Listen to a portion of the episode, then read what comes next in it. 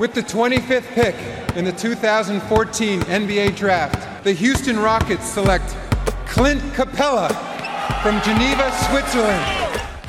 Le 5 majeur. Chaque semaine, c'est 100% Suisse Basket. Game clock now at 5. Malajan, what's he going to do? Feeds it. Dushan Malajan nails the three! Has there been a bigger shot in the history of Swiss basketball? Ice running through his veins! David Pinto, Florian Jass. Bonjour, buongiorno, good morgue, bienvenue à toutes et à tous dans votre talk show basket préféré, le 5 majeur, l'émission qui dit tout haut ce que le monde du basket pense tout bas. Et pour m'accompagner, il est là, votre expert basket préféré, plus clinquant que jamais, Florian Jass. Hello my comment il va? Salut David, salut les amis. Ben, écoute, tout roule, on se remet tout doucement de ce Covid, mais ça va, on est sur le- la voie de la guérison. On s'en sort mieux. Alors pour ne rien louper de l'actu Swiss Basket et NBA, ayez le bon réflexe hein, en allant sur notre site internet www.le5majeur.com et retrouvez-nous aussi sur tous les réseaux sociaux at le 5 majeur. Tout en lettres. Et pour retrouver un nos podcasts précédents, hein, dont celui consacré à la grande finale de SBL Cup Women, rendez-vous sur toutes les diverses plateformes d'écoute. Allez, sans transition, on ouvre notre page Swiss Basket avec la 20e journée de SBL League Men. Quatre matchs au programme ce samedi avec pour débuter la victoire de Massagno face à l'équipe en forme hein, de ces dernières semaines, les Ballois de Star Wings. Score final 79 à 57 pour les joueurs de Roby Gubitoza qui ont pu compter sur un Dujan Mladian absolument incandescent avec ses 30 points. Un petit peu plus tard, Lugano venait à bout de la lanterne rouge lyonnaise à domicile malgré un premier acte très accroché. Et pour la dernière, d'Axel euh, Louis Saint, hein, vous avez suivi sur nos réseaux sociaux, Oui, oui. qui devrait partir normalement du côté des Sharks d'Antibes, rejoindre Daniel Goutals qui fait son marché un petit peu en Suisse, un marché qu'il connaît bien, donc il a, il a bien raison, le coach belge. Ouais, on dit merde à Axel, hein, qui ça vient récompenser une superbe saison. Ça nous met un peu dans la mouise parce qu'il va falloir trouver euh, un potentiel euh, MIP parce que ça lui tordait plus ou moins les bras. Mais voilà, bravo Axel pour cette signature en France. Donc victoire, hein, 97-83 des Tigers qui ont été portés par le match absolument monstrueux d'Uros Nikolic, 28 points, 15 rebonds pour le pivot qui a absolument dominé les débats. Allez, de leur côté, les leaders genevois, non sans mal, l'emportaient au chaudron face aux Jurassiens de Boncourt, 97 à 91 et à la même heure. Et c'était le choc de cette journée, le troisième contre le quatrième du classement. Et à la surprise générale, Union Neuchâtel s'est imposé sur le parquet de Saint-Léonard. Grosse surprise euh, avec ce succès face à Fribourg Olympique, 87 à 85. Et avant de revenir hein, sur les deux dernières rencontres évoquées, on démarre par les traditionnels 5 points du 5 majeur. Ben déjà, on va pas être d'accord encore. Comme la dernière fois pour les Fribourgeois, pour moi, c'est pas une grosse surprise parce que je les avais déjà trouvés en délicatesse la semaine passée. Et je les avais trouvés en délicatesse face à Genève, donc ça vient un petit peu dans cette continuité. Fribourg, ils sont dans le dur, je trouve.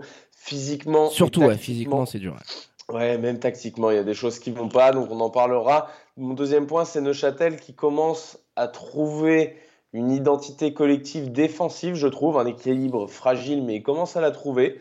Troisième point, c'est pièce par pièce. Tu as quand même un effectif du côté des pensionnaires de la riveraine capable de rivaliser, je pense, avec les top équipes, au moins sur un match. Quatrième point, je passe du côté de Boncourt au Chaudron avec un match de Pistolero. Euh, c'est allé super vite. Il y avait euh, un match très offensif pour ceux qui aiment. Ils ont dû se régaler. ça dégainait. Et mon dernier point, c'est Genève qui continue d'avancer, mais qui nous a montré quand même certaines difficultés, je trouve, face au style de jeu bon courtois, à la fois un petit peu dans les attitudes, dans les comportements, et puis tactiquement, même si euh, le match est globalement maîtrisé par les Genevois. Et avant de revenir sur ce succès genevois, on va commencer par la grosse surprise, parce que moi je considère ça comme une surprise compte tenu bah, de l'état de forme qui était celui des Neuchâtelois. hein. Je mets plus euh, cette phrase sur ce que nous ont proposé euh, les copains de Selim Fofana et compagnie sur les dernières semaines. Et tiens, petit aléou pour moi-même, qui de mieux pour parler de cette victoire du côté de Saint-Léonard que le meneur neuchâtelois Selim Fofana, de retour de blessure en direct avec nous dans le train d'ailleurs, pour parler de cette précieuse victoire des troupes de Mitar Trivunovic. Hello Selim, bienvenue au micro du 5 majeur. Rassure-nous, t'es pas en direction d'Antibes Hello, hello, non, non, direction Neuchâtel comme d'habitude. Ah bon, ça nous rassure. Salut Céline, bah tiens, juste avant qu'on parle du match, t'as as, peut-être un petit mot, euh, comment vous, vous l'avez vécu dans le groupe, parce qu'on n'a eu aucun joueur de Neuchâtel pour en parler, c'est vrai, depuis que c'est arrivé. Euh, le départ de ton ancien coach, Daniel Goutals, en milieu de saison, comme ça, ça doit pas être quelque chose de facile à gérer? Bah, c'était un peu une surprise pour tout le monde. Mais euh, après, il y a eu Mitard qui était là droit derrière. Et on était tous là pour, enfin, justement pour soutenir Mitard et être là pour se donner à fond pour lui. Et euh, bah, justement, je pense que le premier match contre Bâle, bah, on a pris un buzzer et pas, on n'a pas gagné comme on voulait. Mais euh, là, contre Fribourg, on a justement, justement tout donné. Et on a justement écouté Mitard, son game plan, tout ça. Et on, a réussi à montrer qu'on pouvait être être une équipe aussi. Est-ce que justement, par rapport à cette perf face à Fribourg, dans nos 5 points, j'allais dire dans nos 3 points, dans nos 5 points, euh, on a émis Neuchâtel commence à trouver une identité collective défensive. Est-ce que ça fait partie dans le game plan de Mitard de quelque chose d'ultra important parce qu'on vous a senti très appliqué défensivement face à Star Wings déjà, même si c'est pas toujours avec de la réussite, on sent qu'il y a un vrai effort de ce côté-là du terrain? Exact. Mitard, met, justement, il met l'accent sur la défense euh, agressive. Il veut pas qu'on soit passif ou quoi que ce soit. Il veut qu'on dîne et qu'on montre qu'on soit agressif, qu'on joue comme des chiens. Et il met vraiment l'accent là-dessus. Et puis je trouve que, ouais, justement, les deux derniers matchs où il a été coach, bah, je trouve qu'il y a eu une grosse différence à ce niveau-là déjà.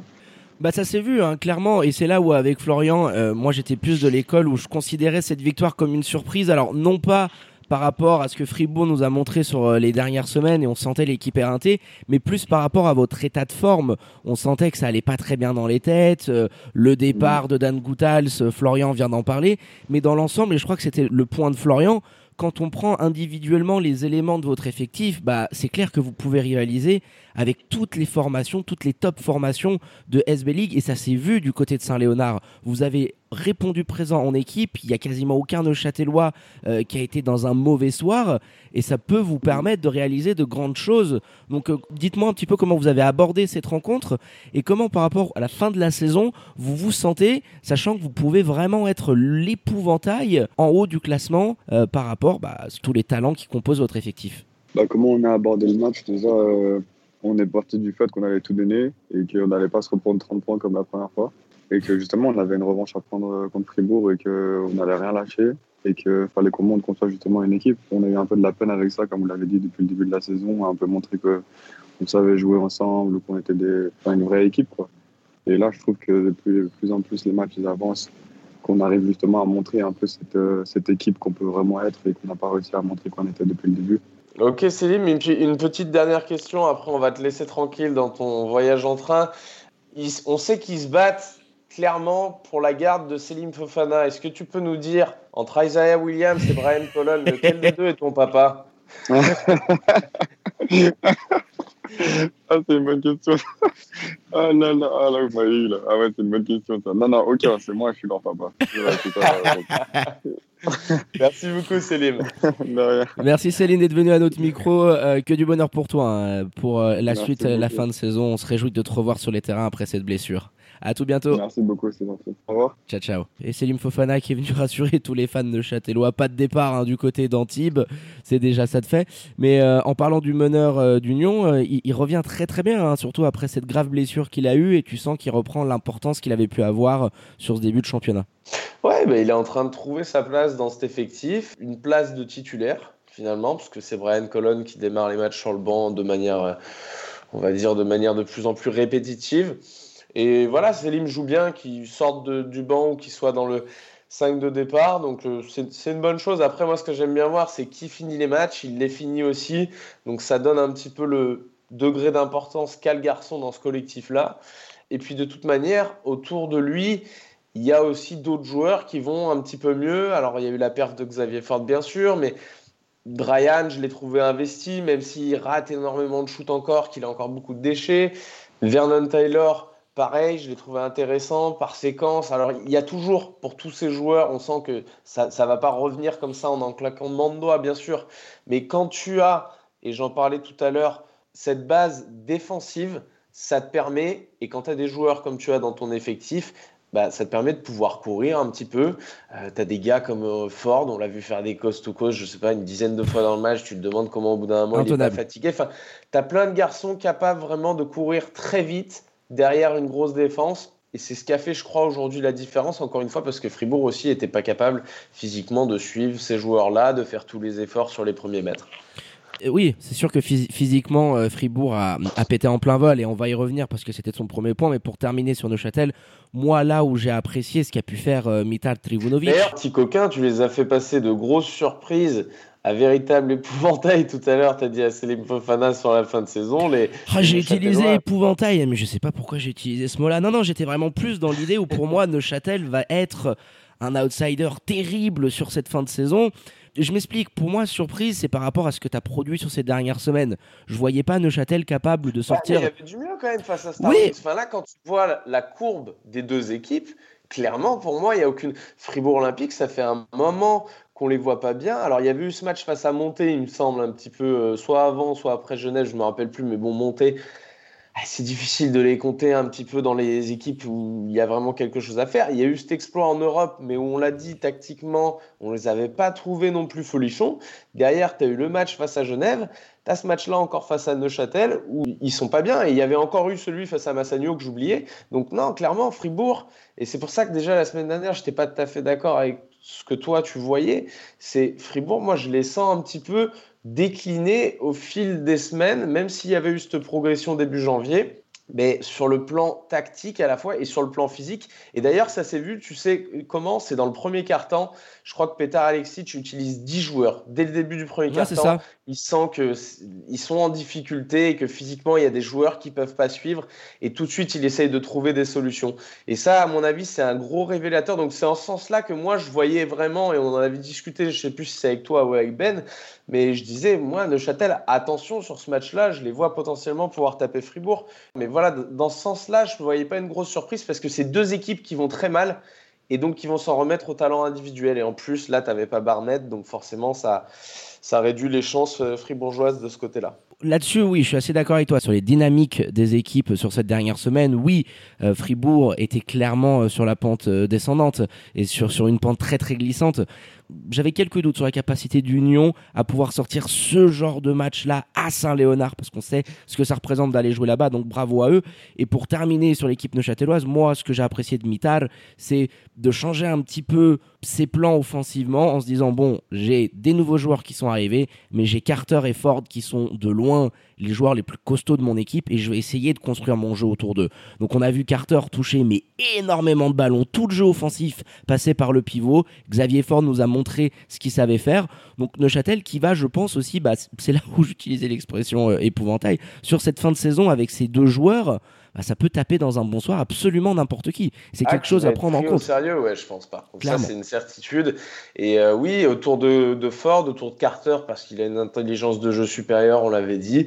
Utilisé dans un schéma un peu différent, il ressort des bons ballons, il est toujours là très très fort pour faire jouer ses coéquipiers. 5 assists hein, pour lui, hein. c'est costaud pour un pivot. 5 assists, ouais, c'est ça, ouais, très costaud. Tu vois, dans un style un petit peu parfois comme peuvent l'utiliser les Lions de Genève à la Ivanov, je dirais, même si les deux joueurs sont incomparables. Mais euh, oui, il est, il est très intéressant sur ce jeu post-up parce qu'il peut voilà, ressortir des ballons et créer finalement un peu mieux que les meneurs que tu as dans cet effectif, surtout en l'absence de Johan Grandvorka. Donc, euh, bon match d'Eric Carter, Xavier Ford aussi, tu l'as dit. Ah, voilà, sur les cost to cost, j'en parlais tout à l'heure, mais sur le nombre de fautes, et d'ailleurs Carter aussi, je sais pas si tu as la stat, parce que j'ai pas la ligne 8 chacun. les yeux. 8 fautes provoquées pour les deux joueurs, c'est terrible.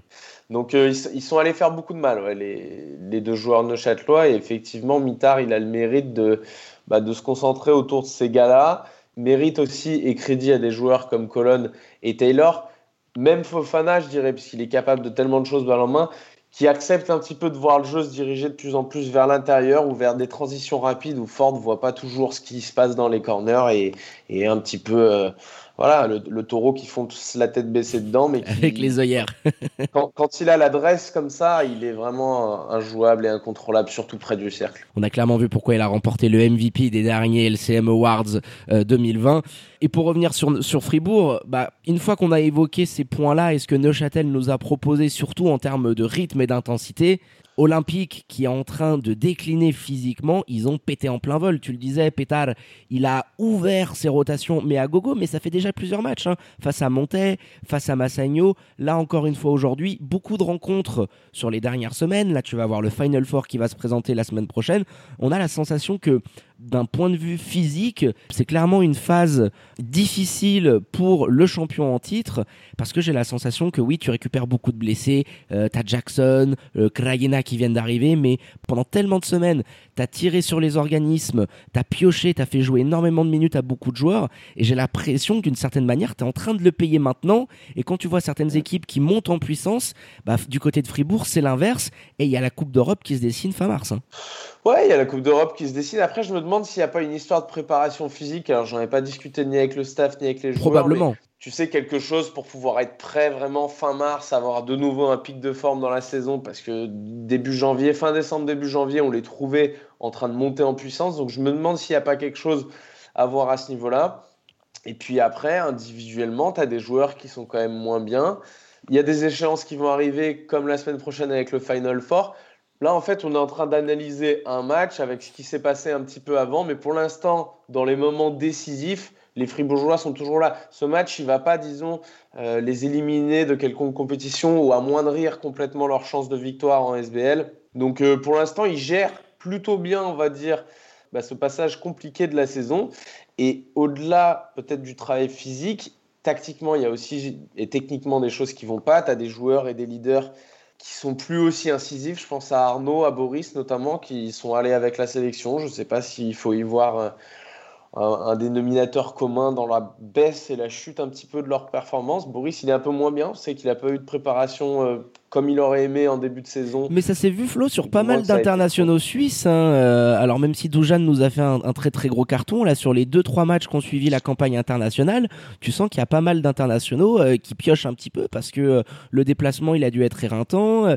qui plus est, en ce moment, on est dans une période où tu enchaînes les matchs tous les 2-3-4 jours si ton équipe elle est qualifiée. Donc, moi, je peux et je mets, je pense, ça sur le coup aussi de la fatigue et qu'à un moment donné, je pense que les organismes sont un petit peu éreintés du côté de ce qui explique que Pétard il soit autant allé ouvrir son banc parce qu'à un moment donné, mec, t'as joué big, big, big ball. Je l'ai noté parce que c'était assez dingue. Maurice Krajina et Alex Hart en même temps sur le terrain. Alors on sait que Pétard il aime bien jouer avec des grands mais il nous l'avait jamais pondu celle-là. C'est quand même assez symptomatique aussi des soucis qu'il peut avoir en ce moment. Ouais, et dans cette configuration, tu as même eu Couture à la place de Maurice qui apporte encore plus une dimension. Mais oui, il, est en train, je pense, peut-être de trouver aussi des solutions, d'impliquer tout son groupe. Il sait qu'il aura besoin de monde parce que peut-être que Fribourg s'attendait pas à aller aussi loin en Europe Cup. Et donc voilà, ils vont avoir besoin un petit peu de solutions. On verra comment ça se passe pour eux dans les semaines à venir et notamment sur ce Final Four parce que tu pourrais avoir en cas de victoire en demi-finale bah, deux matchs à jouer euh, en un week-end et ça peut faire beaucoup. Ça peut tirer là aussi encore une fois sur les organismes. Donc, euh, donc je sais pas, j'attends de voir un petit peu comment ça va se passer pour eux. Affaire à suivre. En hein. attendant, il y a quand même eu des choses plutôt euh, pas mal, satisfaisantes en attaque notamment, avec un ballon qui circulait bien, des systèmes bien déroulés. Mais, mais encore une fois, tu vois, c'est sur des, secteurs de jeu sur lesquels habituellement tu les retrouves très performants. Alors, j'ai pas la stat sous les yeux, c'est toi qui, qui as toutes nos stats, mais de nouveau, sur les transitions, sur ce jeu rapide, je les trouve encore une fois en difficulté. Bah, les stats elles sont là, mon flot. Hein. 4 petits points seulement en transition. Hein. Les vagues bleues, il y en a eu aucune. Alors tu le disais, hein, Sean Barnett n'était pas là. Et quant à ton top scorer, bah ça s'est vu que dans les moments chauds, derrière Marquis Jackson, hein, qui continue sa montée en puissance, hein, la petite éclaircie du côté de Saint-Léonard, elle était là. Ça manquait d'options offensives. Hein. Armstead, euh, euh, ça fait quelques matchs qu'il ne jouait plus. Il va y avoir aussi cette question des Américains qui faire jouer, ne pas faire jouer, qui garder, parce qu'aujourd'hui avec la Coupe d'Europe, t'en as un en plus. Mais c'est là où Olympique, ils ont quand même un matelas par rapport à tout le monde. Ils sont pas dans une bonne phase, ils sont pas dans une bonne spirale. Alors, t'as deux défaites qui viennent faire tâche, mais t'es à deux doigts de taper Massagno et Neuchâtel coup sur coup. Donc euh, ils partent quand même avec tellement de certitude et de garantie par rapport aux autres que lorsque la machine va se remettre un petit peu à l'endroit, nul doute que Fribourg va retrouver ses standards d'antan. Mais une nouvelle défaite à domicile hein, qui vient relancer un petit peu plus le championnat et cette bataille pour la deuxième et la troisième place. Donc bravo à Mitar Trivunovic pour son premier succès en tant que coach principal de Neuchâtel, victoire 87 à 85. On a été un petit peu plus long qu'à l'accoutumée, hein. Oblige. On va basculer mon flot sur tes deux derniers points qui concernent la rencontre entre Boncourt et Genève. Et le leader genevois qui a rencontré pas mal de difficultés pour s'imposer du côté du chaudron à 97 à 91. On se le disait en off, on aurait aimé hein, voir cette salle avec du public parce que ça ressemblait typiquement à ce genre de match où tu sens que le chaudron peut bouillir et pousser euh, les Jurassiens vers la victoire. On a d'ailleurs vu l'intervention du public à un moment donné. Oh, bah, on, peut l'évoquer parce qu'il y a eu pas mal euh, de rixes, hein, avec notamment euh, Cooper qui a été expulsé. on vous invite à aller voir ça parce que c'est vrai que les arbitres, ils en ont pris pas mal sur le bord du terrain. Enfin, moi, ça m'a fait vraiment rire. Hein. Vous êtes des pommes, les arbitres. Vous êtes des pommes, vous êtes les arbitres. on embrasse Sébastien Climat, ah, responsable de l'arbitrage. Mais c'est vrai qu'avec le huis clos, ça nous offre quand même ce, genre de situation un petit peu euh, cocasse. Mais je le disais, Florian, une victoire qui montre là bah, toute l'étendue de la confiance dans le groupe d'André Stimat. Ils n'ont pas réussi une prestation XXL, ils ont quand même été appliqués.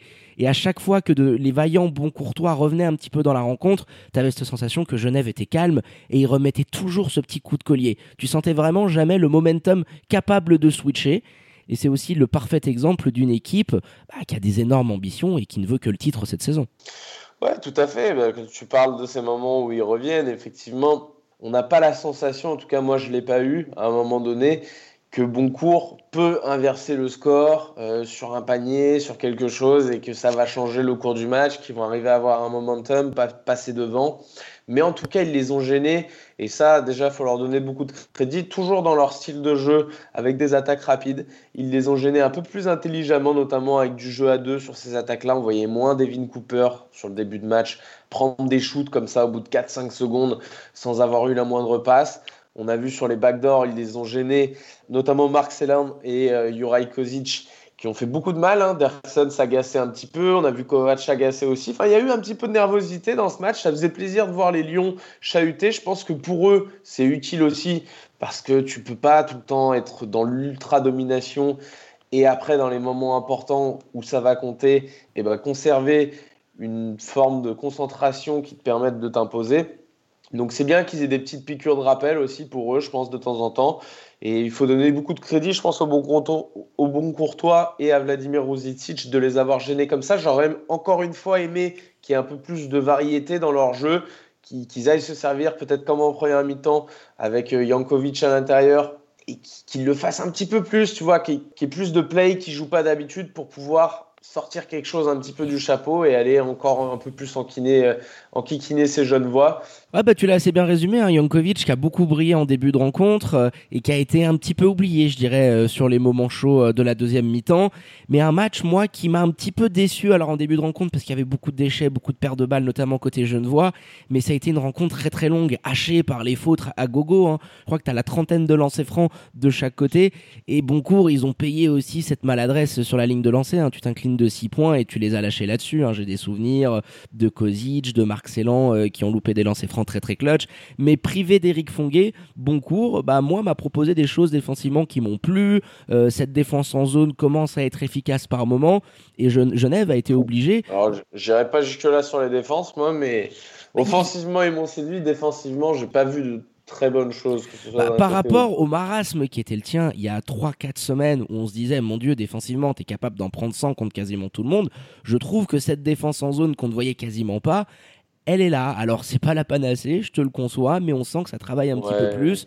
Et que oui, alors tu sais que je suis de nature assez optimiste, mais il y a du mieux du côté de Boncourt. Ils sont arrivés bah, à se mettre dans un match où tu avais cet espoir de pouvoir aller récupérer cette victoire, mais là où Genève a été très fort, c'est qu'ils t'ont jamais permis vraiment de pouvoir mettre le petit coup de collier. Et voilà, Derksen a été costaud, Sabekis, Ivanov également, Sabekis. Hein. On terminera, je pense, peut-être aussi par ça, euh, qui dans les moments clutch, dans le quatrième quart-temps, c'est lui qui prend les ballons, qui joue sur pick and roll, qui shoot, qui sert euh, ses coéquipiers. Et toute l'expérience des Lions bah, leur a permis d'aller récupérer une nouvelle victoire, une de plus.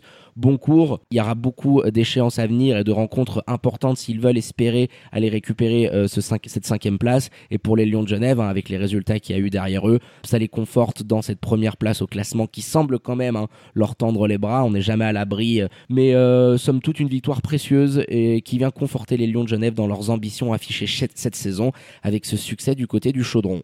Allez, on a été complet, on a fait le tour sur cette 20e journée de SBL League Men. Pas de changement au classement, mais les positions qui commencent légèrement à se dessiner. Avec Genève par exemple hein, qui creuse l'écart en tête sur Massagno, qui lui aussi a un petit matelas d'avance sur Olympique qui vient compléter le podium. Neuchâtel hein, est installé, hein, ce quatrième rang, il a l'air lock avec un écart conséquent sur les Tessinois de Lugano, toujours cinquième malgré leur défaite du jour. On retrouve Boncourt sixième devant le BBC Montais de Double P et les Balois de Star Wings, toujours en course pour aller gratter quelques places. Attention aux troupes d'Andrejevic. Deux petites victoires seulement entre Lugano 5e et Star Wings 8e à scruter sur les prochaines semaines et rien ne bouge en bas de classement avec notre lanterne rouge adorée, le BBC Nyon d'Alain Atala. Allez, place à vos agendas pour terminer avec le gros événement euh, à venir ce week-end. Après la finale féminine hein, déroulée du côté de Vevey, c'était aux Galeries du Rivage, place au Final Four Homme de la SBL Cup. Ça sera du côté de Montreux, un dispositif spécial du 5 majeur. Vous en avez l'habitude pour couvrir l'événement. Vous ne raterez aucune miette de ce week-end avec comme affiche des demi-finales Neuchâtel face à Massagno et le choc des titans entre Genève et Fribourg qui va vouloir son pesant de cacahuètes. Merci mon Flo, on termine en beauté les remerciements habituels à votre expert basket préféré pour la prépa de cette émission.